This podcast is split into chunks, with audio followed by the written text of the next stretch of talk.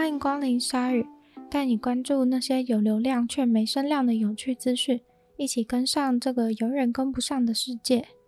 冬天到了，不知道大家有没有减肥的困扰？如果有的话，今天想要跟大家分享一个冷知识：淀粉放冷了以后，会因为化学变化导致不容易被人体吸收，所以白饭放冷了以后，多吃几口也不会变胖哦。旧金山的督察委员会在十二月一日以十比一的票数通过了禁止在公寓里面抽烟的这项禁令。原因是因为二手烟的危害在当地很严重。不过这项禁令通过以后，反而会变成不能在公寓房间里面抽烟，但是可以在公寓房间里面抽大麻的有趣现象。回头去看这项禁令的前身。也就是当初的提案，一开始的提案内容主要是想要禁止在公寓里面抽大麻，但是这个提案马上就被大麻支持者抗议。大麻支持者表示，他们本来就只能在公寓房间里面抽大麻，如果禁止在公寓里面抽大麻，就等于是禁止在任何地方抽大麻，演变成大麻是合法的，但是抽大麻就违法的诡异状态。督察委员也承认，抽烟的人至少还可以去公寓外面找个地方抽，或是到一些规定合法抽烟的区域去抽。但是大麻要是被禁止在公寓抽的话，那抽大麻的人也没有其他的合法选项。基于以上理由，委员会就把大麻排除于这项提案，保留了禁止公寓内抽烟的部分。旧金山也因此成为美国有这个禁令的全国最大城市，加入了加州其余六十三个有这项禁令的城市的行列。不过，反对这项禁令的人说，这严重限制了他们在家要干嘛的自由。支持者则认为，在低收入的公寓住宅里头，因为拥挤的环境造成抽烟的人在行使自己自由的时候，无法避免以二手烟危害到附近住户享有干净空气的权利。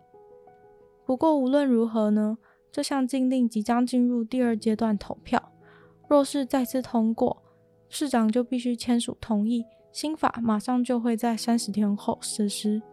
虽然他们很努力想要做烟害防治，但会不会大家转个念就改抽大麻了呢？虽然很多人可能不知道。从二零一九年一月就已经沸沸扬扬的印度罢工，到了二零二零年的现在，已经演变成了一个二点五亿人的罢工。一切的罢工起源于印度目前执政的印度人民党，简称 BLM。这个党是个走资派，也就是如此，提出了许多反劳工的政策。反劳工听起来也许有点奇怪，不直观。但其实就是对劳工不利的意思，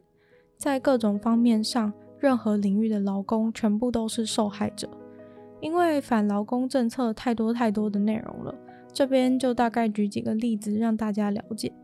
像是筹组工会的难度会调高很多，明文规定也不需要最低薪资保障，参加罢工还会被扣薪水，反正各种荒谬的规定惹怒了所有的印度劳工。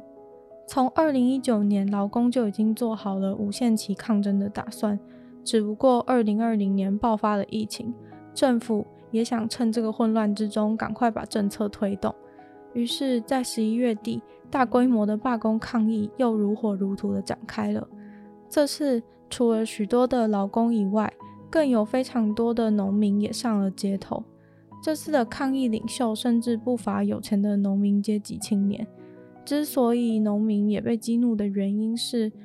政府即将取消最低收购农作物的价格，并且在他们走投无路的情况下，也不愿意帮他们取消农债。补充一下，印度是百分之七十依赖农业的国家，但是随着全球暖化的极端气候，印度的收成一年比不上一年，而农民撑不下去的时候，只好去贷款，而欠下农债。但是未来的收成只会更糟，所以永远无法顺利的还钱。这就导致他们在还不出钱的情况下，又被胁迫以更低的价格售出已经欠收的农作物，形成一个恶性循环。许多农民最后都选择自杀。农民的处境如此，也是造成他们大老远从乡村也要来抗议的原因。不过，即使他们千里迢迢到了德里的外围，还是直接被警察给层层的阻挡进入城市。农民在城外被阻挡时，对警察说：“先生，这是一场革命。”更是被美国媒体做成了新闻标题，刊载了这个人类历史上最大规模的二点五亿人罢工抗议，而且人数还有可能持续增加。在十一月二十六日，商业通讯软体 Slack 股票飙涨了将近四十趴，原因是因为传出了 Salesforce 有意收购。很多公司在疫情前可能也没有那么重视办公室使用的商业通讯软体，也许觉得寄寄 email 或是走过去跟对方说就能解决大部分的问题。但随着全球 work from home 的必要措施，Slack 的下载量比起去年二零一九年就增加了五十趴。虽然在并购消息出来以前，Slack 的市值就已经超过了一百七十亿美元，但是营收的成长却不甚理想。同为商业通讯软体的竞争对手，微软提供的 Teams 或是在台湾也很红的 Zoom，在疫情中的各种远端会议、远端课程中大放光明。个人推测，Slack 除了因为不如 Teams 是免费的，Teams 还可以完美与微软的 Office 产品一起用，而 Slack 的视讯功能也不是主打，所以在疫情中不怎么吃香。不过无论如何，在大约一周后的今天，已经确定 Salesforce 将用两百七十七亿美元把 Slack 买下来，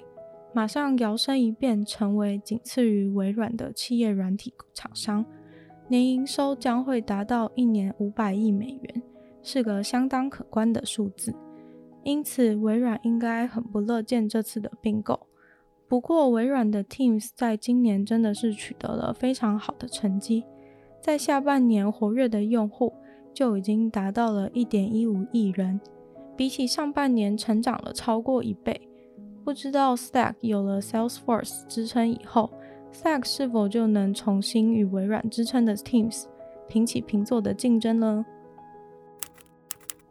很多研究人员推测，超过一万两千年前，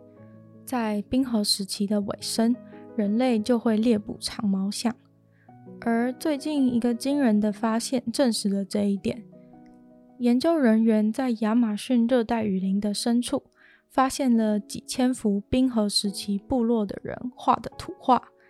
这些图画散落在哥伦比亚境内三个岩洞里面。图画完成的时间点推测是在一万两千年前到一万一千八百年前左右。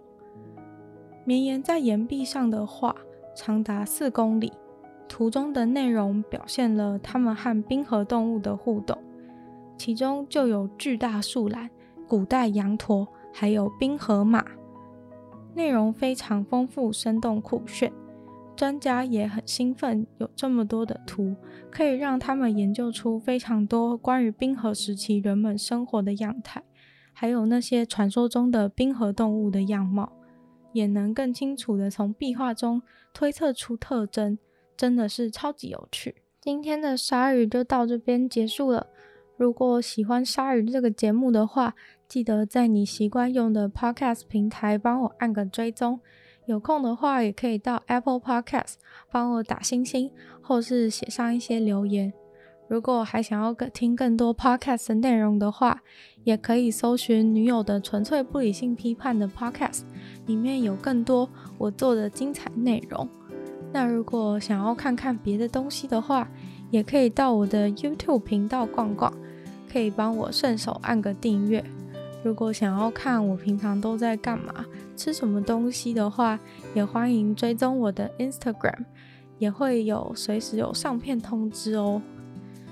那鲨鱼的节目就希望会在每周的二、四、六与大家相见。那我们就下次见喽，拜拜。